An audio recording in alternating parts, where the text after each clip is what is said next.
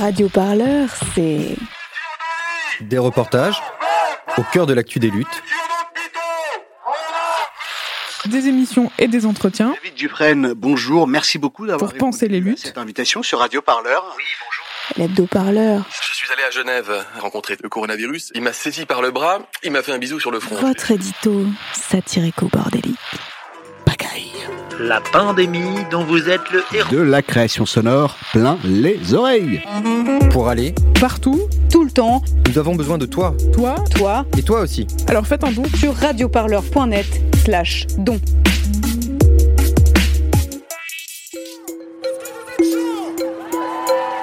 Radio Parleur, le son de toutes les luttes. Vous écoutez un entretien de Radio Parleur, le son de toutes les luttes. Comme beaucoup de personnes de ma génération, euh, je crois que le tout premier, ça doit être euh, le contrat première embauche quand j'étais au collège. Et voilà, à vrai dire, euh, je ne savais pas vraiment quels étaient euh, les enjeux de cette réforme, mais euh, la contestation qu'il y avait euh, au sein de mon collège m'a plu et, et j'ai rejoint ça. Je crois que c'est mon, mon premier vrai petit engagement.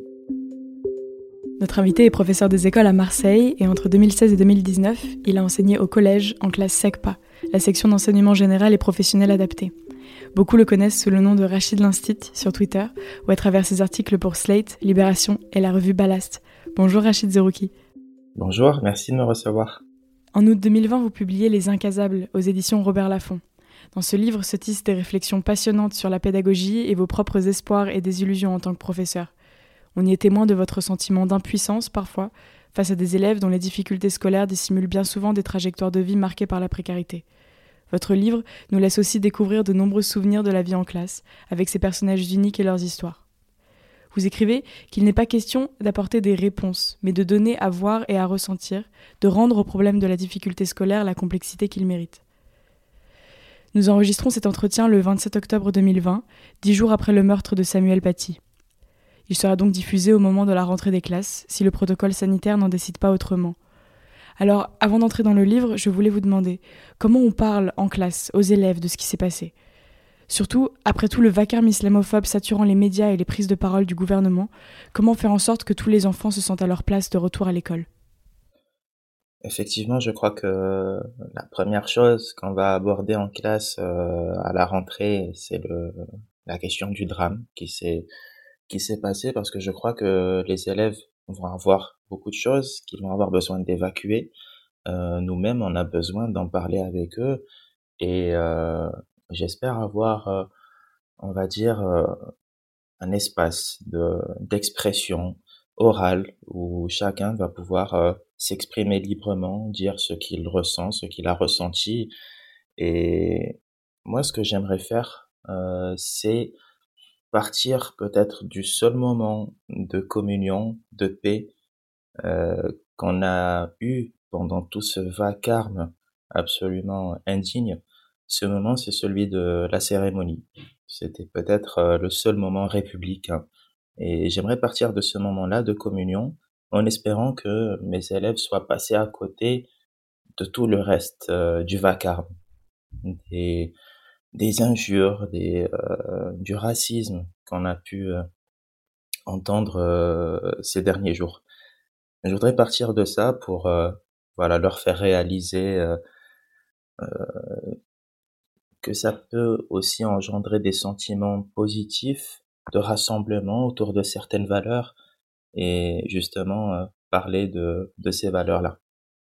Oui, et vous décrivez aussi euh, tout au fil du livre votre lien particulier avec les élèves, parce que vous êtes professeur euh, pas dans n'importe quelle classe, en classe SECPA. Est-ce que vous voulez bien euh, nous, dire dans, ce que ce que c'est la SECPA pour vous et comment est-ce qu'on est dirigé vers la SECPA à la fin du CM2 Alors la SECPA, c'est, pour reprendre le terme, section d'enseignement général et professionnel adapté, c'est une section où on va orienter des élèves dont les difficultés sont jugées trop graves et persistantes euh, pour pouvoir suivre un cursus euh, normal entre guillemets. Donc ils sont dans ces classes à effectif réduit avec des apprentissages adaptés, euh, avec parfois une individualisation du, parcours.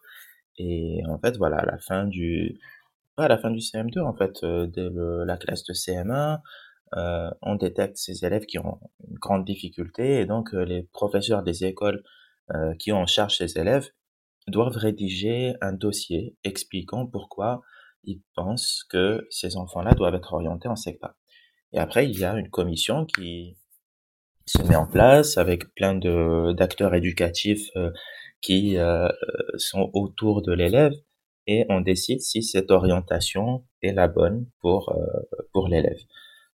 Donc voilà, moi pour moi la SECPA c'est c'est une voie qui peut, on va dire, sauver parfois certains élèves qui sont en proie au décrochage scolaire, mais je le décris longuement aussi, ce n'est pas une section euh, dont on peut être fier parce que euh, voilà, c'est euh, parfois une section où les élèves vont revoir leurs ambitions à la baisse, parfois très brutalement, et arrivé en fin de troisième, ils doivent faire un choix d'orientation qui leur est parfois plus ou moins imposé, en tout cas qui n'est pas tout à fait consenti, et c'est pourquoi euh, c'est euh, quelque chose, une section qui reste à retravailler, à redéfinir et à améliorer.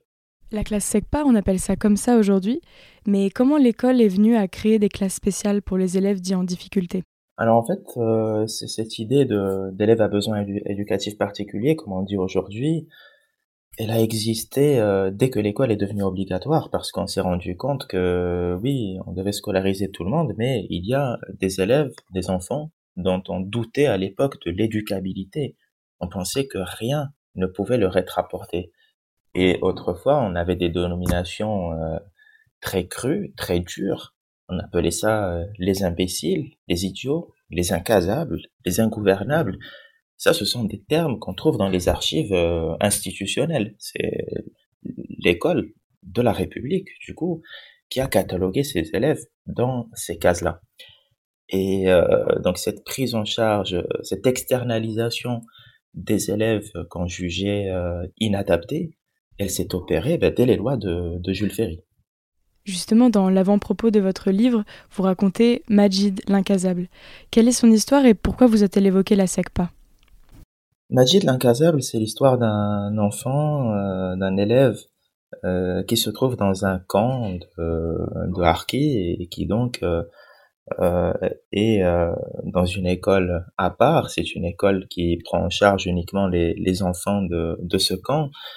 Et euh, en fait, c'est pas simplement Majid qui m'a fait penser aux incasables. Moi, lorsque je suis tombé sur cette histoire qui m'évoque sur beaucoup d'aspects euh, mon histoire familiale. Ça m'a fait beaucoup penser au SECPA parce qu'il y a cette idée de, euh, de, de, de, mise à part du reste du groupe. Et je crois que c'est ça, en fait, c'est le, point euh, central de la SECPA, c'est cette, euh, cette mise à part. Et là, c'était pas simplement des élèves qui étaient mis à part, c'était euh, tout un groupe de personnes qui étaient euh, jugés euh, inaptes à participer à la vie sociale et économique du pays. Parce que dans ce camp, il y avait au départ toutes sortes de harkis. Et puis au fil des années, on a laissé que ceux qu'on n'est pas arrivé à, à intégrer. Donc il restait bah, les malades, les vieillards, les enfants. Et c'était une sorte de, de, de, de secpa vos élèves sont, sont dans, dans, les récits, euh, dans, les, dans les témoignages de votre livre, euh, très conscients de cette, euh, de cette mise à part. Et, et un jour, un, un, élève vous demande Monsieur, pourquoi on est nul? Et, et, vous, êtes, vous êtes pris au dépourvu. Et comment est-ce que vous avez répondu à ce moment-là? Oui, j'ai été surpris par cette question assez déstabilisante, en fait, parce que je sais qu'il se trouve nul, entre guillemets mais c'est la clarté, c'est la franchise de la question, c'est qu'elle soit posée de façon aussi directe qui m'a euh, beaucoup déstabilisé. Et comme je l'explique dans le livre, j'aurais pu euh, répondre avec euh, les données sociologiques que nous avons et leur dire que s'ils en sont là, c'est que ils étaient quelque part euh, déterminés à être là. Ils venaient pratiquement tous quartiers défavorisés. Certains étaient là parce qu'ils étaient ils avaient une maladie qui euh, faisait qu'ils ne pouvaient pas suivre un, cursus normal. Et, et, donc, finalement, ça dépendait peu, leur, leur, présence dans cette classe dépendait peu des efforts qu'ils avaient pu fournir ou non. Et je, je, encore aujourd'hui, je doute qu'il faille apporter cette réponse-là sociologique à un âge aussi précoce, parce que ce sont des choses qui peuvent être dures à entendre, le fait de, voir clairement les obstacles qui se dressent en face de soi. Et je crois aujourd'hui que, que c'est quelque chose, une réponse qu'il faut vraiment individualiser. Il n'y a pas une réponse euh, globale à apporter à tout un groupe classe. Il y en a qui sont prêts à entendre ces données sociologiques-là, et d'autres que ça effondrerait, d'autres qui baisseraient les bras face à, à, la compréhension euh, de leur euh, position dans, dans la société. Et j'ai été déstabilisé par, euh, par cette question. J'ai répondu finalement quelque chose de, de très vague. J'ai évité la question à la manière d'un politique sur les plateaux TV et j'ai dit que, que rien n'était écrit d'avance et qu'il fallait continuer à travailler, à se concentrer. Mais j'ai dit ça sans grande conviction. Et vous écrivez longuement euh, à, ce sujet euh, dans Les Incasables, euh, parce que justement le, mythe de la méritocratie est si tenace en, France et, donne aussi l'impression à ces élèves que c'est leur faute s'ils se retrouvent à l'écart, s'ils si, se sentent pas dans la norme.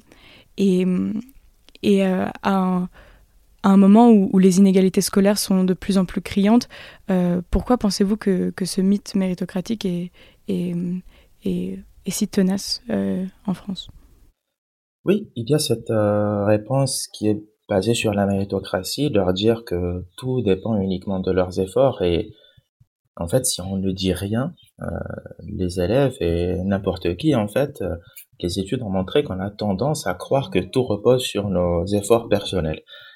Et ça, c'est très problématique parce qu'il y a certains élèves, voilà, comme je l'ai dit, euh, qui sont dans des situations euh, très graves socialement, dans des quartiers très défavorisés.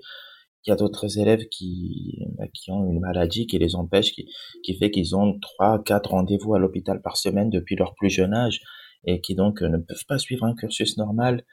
Euh, à quoi bon leur dire que tout dépend de leurs efforts? Euh, C'est quelque chose de très frustrant finalement de dire à ce gamin euh, qui n'assiste pas à tous les cours tout dépend de, lui et des efforts qu'il peut fournir. Donc euh, c'est une idée qui, qui me dérange pas mal. Et, voilà, je sais qu'on a beaucoup recours à, à, cette idée de la méritocratie au sein de l'école et je crois que il faut euh, peut-être pas s'en débarrasser complètement parce que l'idée de croire qu'on doit fournir des efforts, ça peut aussi euh, créer un sentiment parfois de, de, revanche, quelque chose qui permet aux élèves de se dépasser, mais ça peut aussi être très néfaste. Et donc je crois que ce discours-là doit au moins être euh, franchement questionné.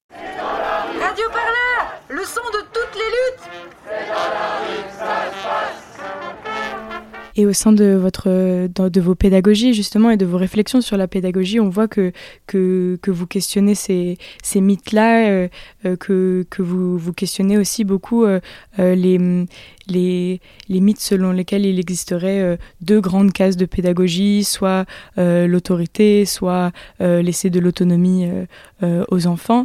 Et aujourd'hui, on parle beaucoup de, l'autonomie à l'école, des pédagogies alternatives. Et, vous écrivez que l'autonomie à l'école est un luxe. Pourquoi? Donc oui, j'écris que c'est un luxe. En fait, j'emprunte euh, d'ailleurs ce terme à, Bernard Lahire qui dit que euh, l'autonomie est un luxe à l'école et qui dit que un enfant qui est autonome, c'est un enfant qui sait déjà. Et en fait, moi, c'est quelque chose que j'ai vraiment observé sur le terrain parce qu'au départ, moi, je suis quelqu'un de convaincu par les pédagogies qui mettent l'élève au centre de son apprentissage. J'ai été ému par la lecture des livres enfants de Summerhill lorsque j'étais au lycée. J'ai beaucoup aimé euh, euh, lire, découvrir, freiner, Montessori, euh, et, j'ai été bouleversé par la pédagogie des opprimés de Paulo Frère. Et toutes ces idées, je continue de, de les porter et de les aimer. Cela dit, voilà, euh, ma, ma première année, lorsque j'étais dans un établissement assez mixte socialement, j'ai pu mettre en œuvre ces pédagogies-là et j'ai vu que ça marchait beaucoup, en fait. le fait de mettre les élèves au, au centre de l'apprentissage, de les rendre véritablement acteurs de l'apprentissage, ça fonctionne avec ces élèves-là qui sont euh, plus ou moins favorisés. Il me suffisait d'aborder un thème et les questions fusées. Par exemple, je raconte l'histoire des volcans, euh, où il m'a suffi de, de, demander aux élèves qu'est-ce que vous voulez savoir sur les volcans? Et j'ai eu plein de questions. Euh, pourquoi est-ce qu'il y a des volcans? Comment ils se forment? Est-ce qu'on peut vivre à côté? Et en fait, il fallait juste une étincelle pour mettre les élèves en route.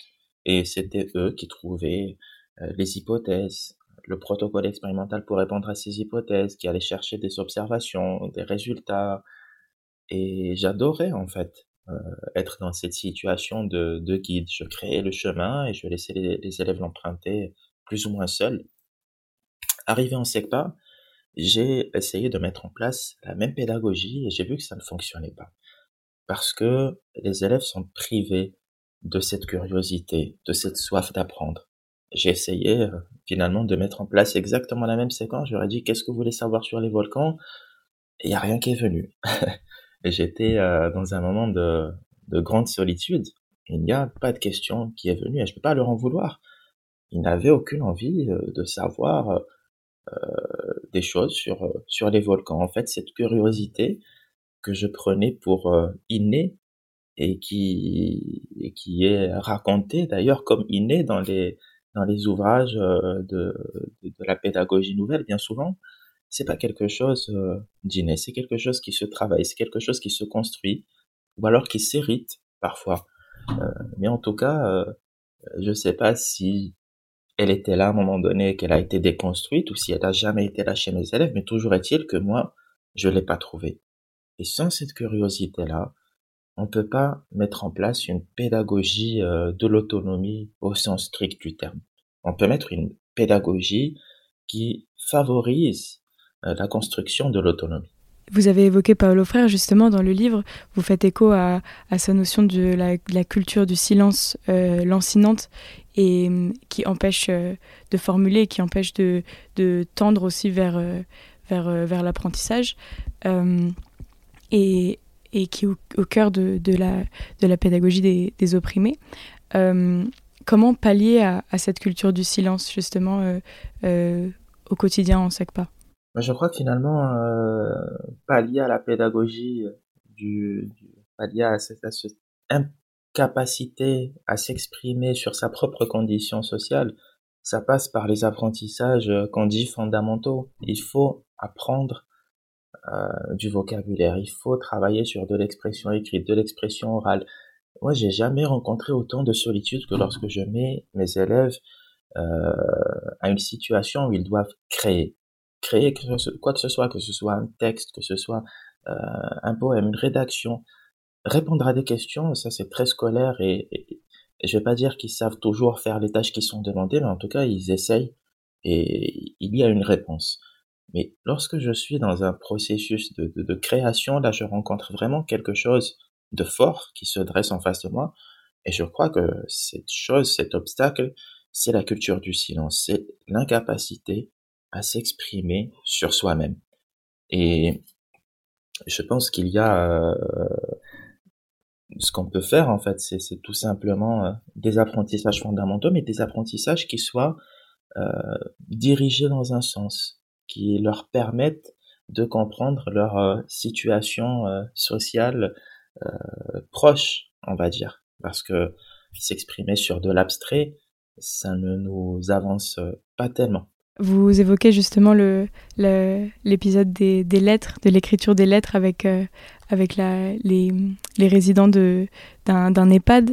est-ce que vous voulez raconter un, bout de cette expérience qui justement a, vous a fait questionner cette notion de culture du silence? Oui, ça m'a ça m'a beaucoup intéressé de faire ça, ça m'a véritablement passionné parce que c'était euh, j'ai connu beaucoup d'échecs dans ce que je proposais aux élèves, beaucoup beaucoup d'échecs et de moments de solitude. Et là je ne m'y attendais pas, c'est quelque chose qui a vraiment fonctionné parce que c'est quelque chose qui a mis les élèves en situation, ils devaient parler d'eux-mêmes. Et en parlant d'eux-mêmes, parfois ils se sentent découverts parce que euh, il y a eu cette idée. Au départ, je cherchais une correspondance avec une classe d'un autre continent et je suis allé sur un site de, euh, de partage de petites annonces de correspondance scolaire et je suis tombé sur euh, cette dame, une psychologue, euh, et qui proposait donc de, de faire interagir pardon, des élèves de collège ou d'école primaire avec des résidents d'EHPAD. Et elle y trouvait son compte parce que ce sont des personnes qui se trouvent dans une situation de solitude dramatique. Moi, j'y trouve mon compte parce que ça me permet de travailler des compétences langagières et de faire les élèves s'exprimer sur eux-mêmes. Et donc, j'ai proposé ça aux élèves. Euh, je savais bien que j'allais pas recueillir énormément d'enthousiasme dès le début. Vous imaginez, euh, va correspondre avec une maison de retraite, voilà. Euh, et effectivement, bon, j'ai pas eu, euh, ils ont pas sauté de joie au moment où j'ai proposé ça. Mais euh, je dois dire que lorsqu'on a rédigé la première lettre et lorsqu'on a reçu les premières réponses, là j'ai été vraiment très agréablement surpris parce qu'il y avait une vraie attente autour de ces lettres qu'on recevait une fois par mois.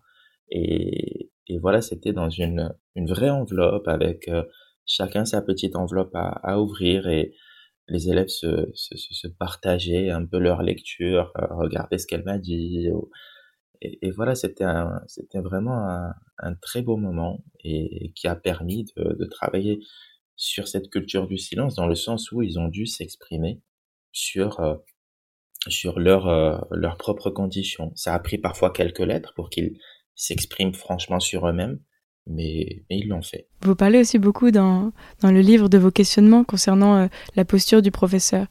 Et je voulais vous demander comment trouver un équilibre entre la position d'autorité et l'empathie face aux trajectoires d'élèves qu'on sait souvent particulièrement difficiles. Oui, ça aussi c'est quelque chose que, que j'ai dû euh, construire et j'ai dû beaucoup me remettre en question sur ces sujets-là parce que moi je suis arrivé euh, avec une idée euh, très négative sur sur l'autorité. En fait, je voulais tellement fuir l'autoritarisme que peut incarner parfois le professeur que j'ai fini par rompre avec toute autorité.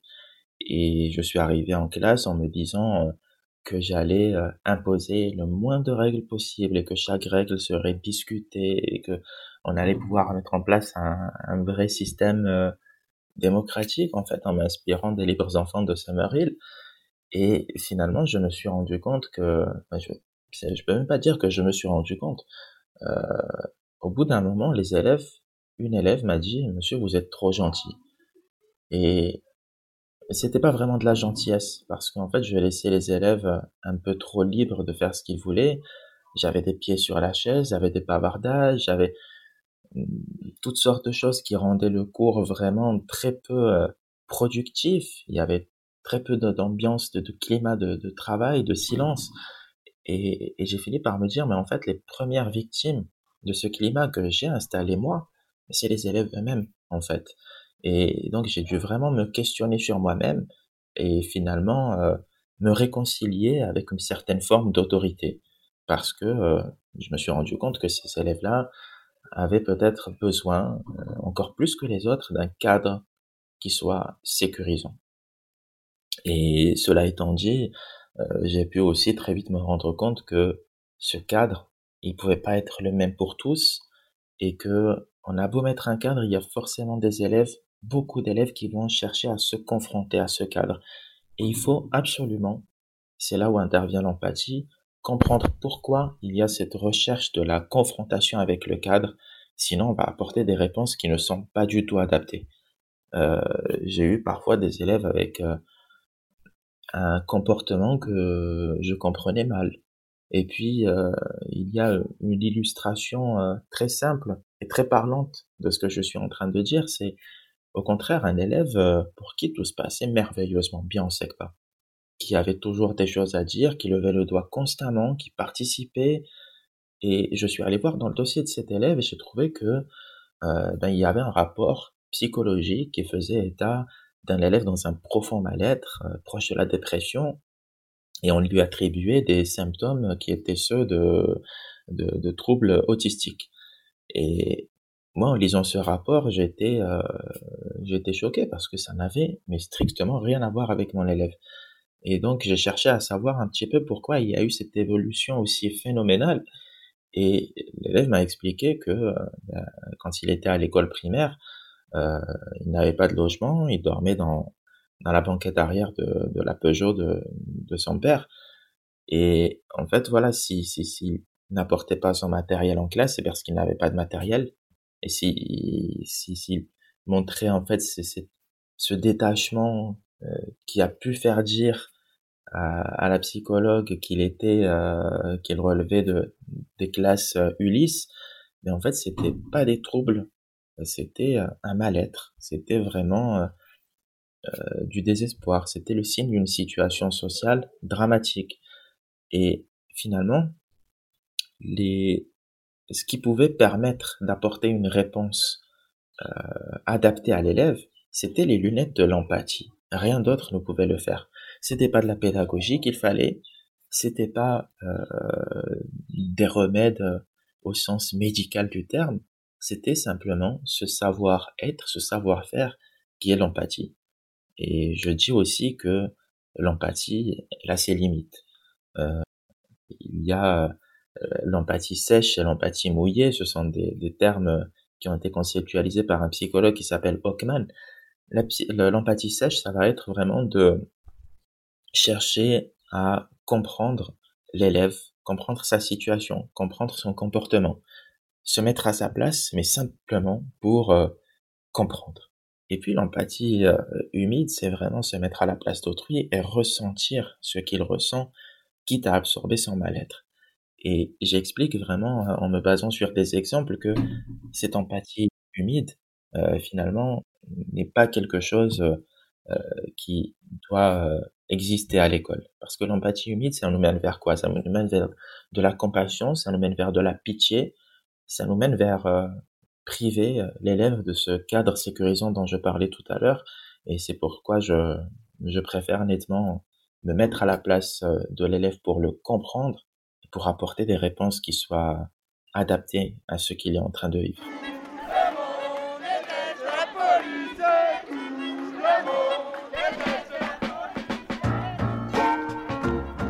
Le seul responsable de cette affaire, c'est moi.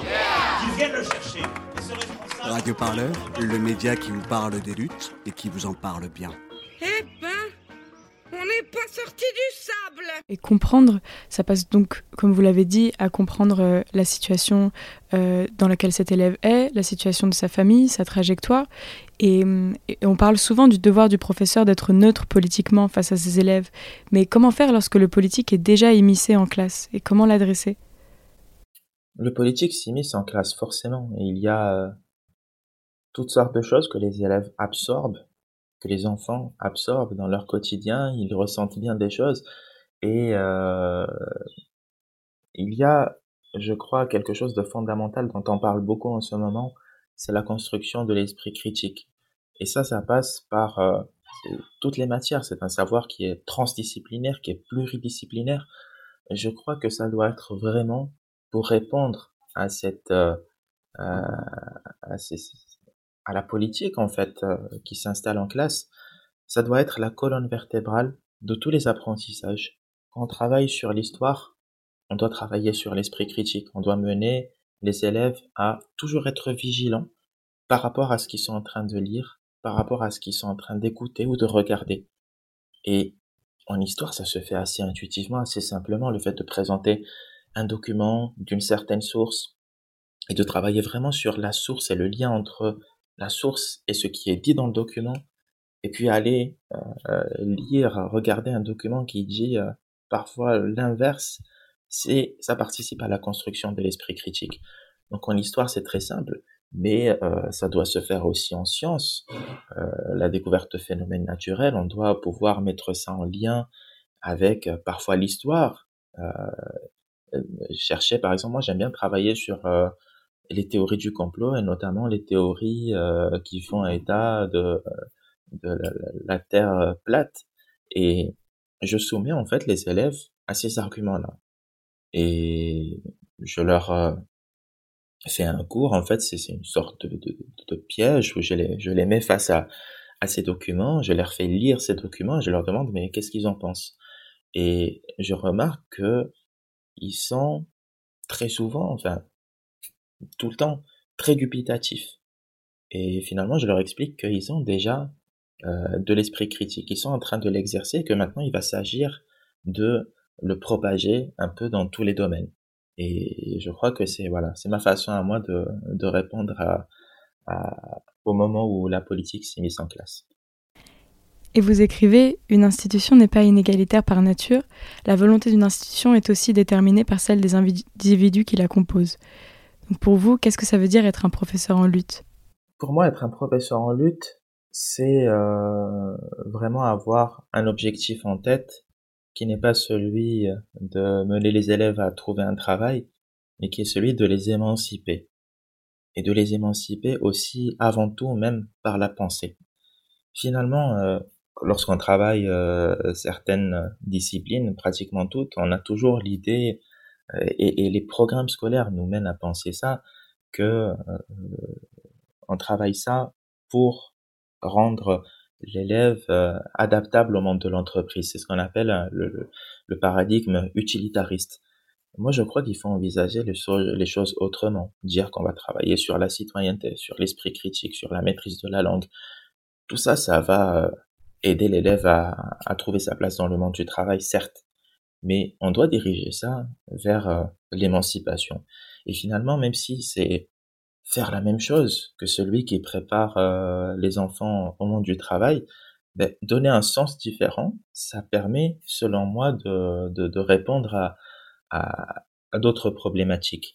Et donc, un professeur en lutte, pour moi, c'est un professeur qui, qui a une finalité euh, qui n'est pas celle de la préparation au monde de l'entreprise, mais l'émancipation.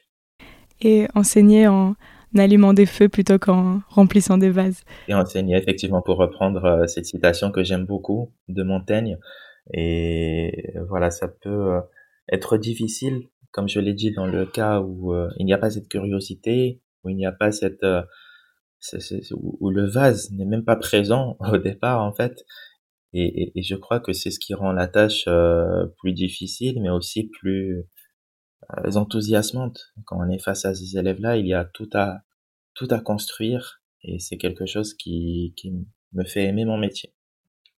Alors justement, euh, il y a trois ans, vous parliez d'émancipation et vous parliez de cette phrase lorsque vous écriviez un article pour la revue Ballast où vous décrivez les parcours, les idées et les pratiques de notamment trois pédagogues révolutionnaires, Paulo Frère, évoqué plus tôt, Bell Hooks, penseuse afroféministe américaine, et Célestin Freinet, un, un, professeur des écoles français.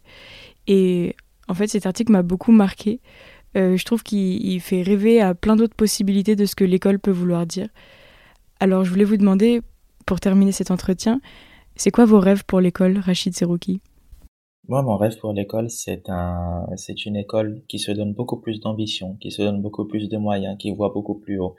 C'est euh, une école qui prend à la lettre les valeurs républicaines euh, d'égalité, parce que là, on les transmet, on les fait vivre, mais on ne les prend pas à la lettre. Il n'y a pas cette euh, égalité euh, sacralisée, on va dire. Elle est sacralisée dans les mots, mais pas dans les faits.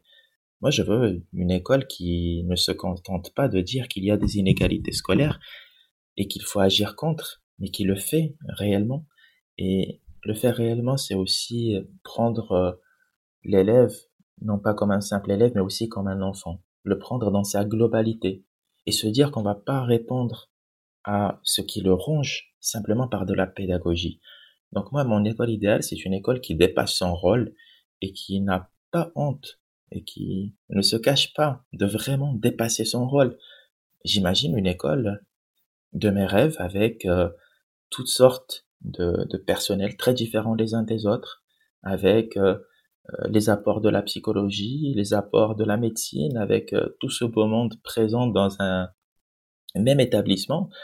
Et j'imagine une école où, voilà, quand je vois arriver un élève le matin et que je sens qu'il n'a pas du tout, qu'il n'est pas du tout prêt à travailler, en fait, et qu'il n'est pas du tout disposé psychologiquement à se mettre au travail, mais j'aimerais pouvoir lui dire, tu sais quoi, tu prends tes affaires et non pas tu sors pour te punir, mais tu sors pour parler de ce qui te dérange. Tu vas aller chez euh, le ou la psychologue pour en parler, ou alors tu vas aller voir tel ou tel éducateur qui te connaît bien et qui va pouvoir recueillir ta parole. Et tu vas revenir quand tu seras enclins, disposés à travailler. Et donc c'est une école, on va dire, euh, qui voit l'élève dans sa globalité et qui se donne les moyens de véritablement euh, appliquer les valeurs de la République. Merci beaucoup d'avoir accepté cet entretien, Rachid Serouki. Je rappelle que votre livre euh, Les Incasables aux éditions Robert Laffont est sorti et disponible dans toutes les bonnes librairies. Euh, pour finir, vous avez choisi une, une chanson de Nina Simone. Euh, pourquoi? C'est une chanson qui fait appel chez moi à un moment qui était très beau dans ma carrière. Euh, c'est lorsque j'ai abordé le thème de l'esclavage en histoire. C'était la première fois que je le faisais avec ces élèves-là. C'était une classe qui était euh, extrêmement vivante. C'était une classe qui me rendait fou. J'arrivais pas à obtenir le silence, même pas quelques minutes. Euh, J'avais essayé toutes sortes de méthodes, toutes sortes de postures. Et puis, euh, il y a ce jour où j'ai prévenu qu'on allait parler de quelque chose de grave. J'ai abordé le sujet par cette musique de Nina Simone.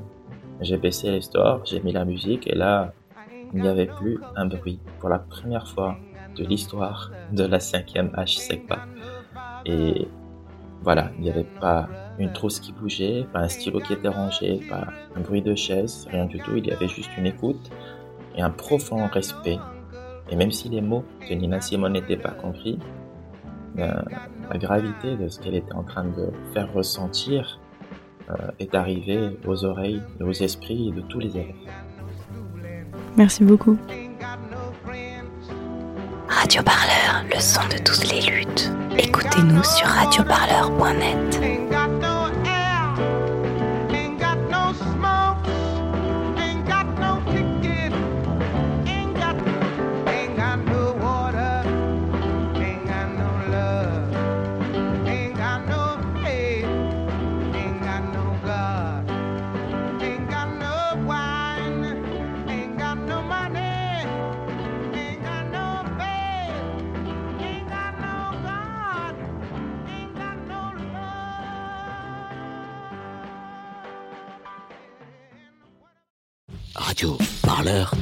Marre des beaux parleurs Écoutez Radio Parleur et faites-nous un don défiscalisé à 66% sur radioparleur.net slash don. On va te donner mais, des millions d'euros, quoi. Il faut donner Radio Parleur. Des millions.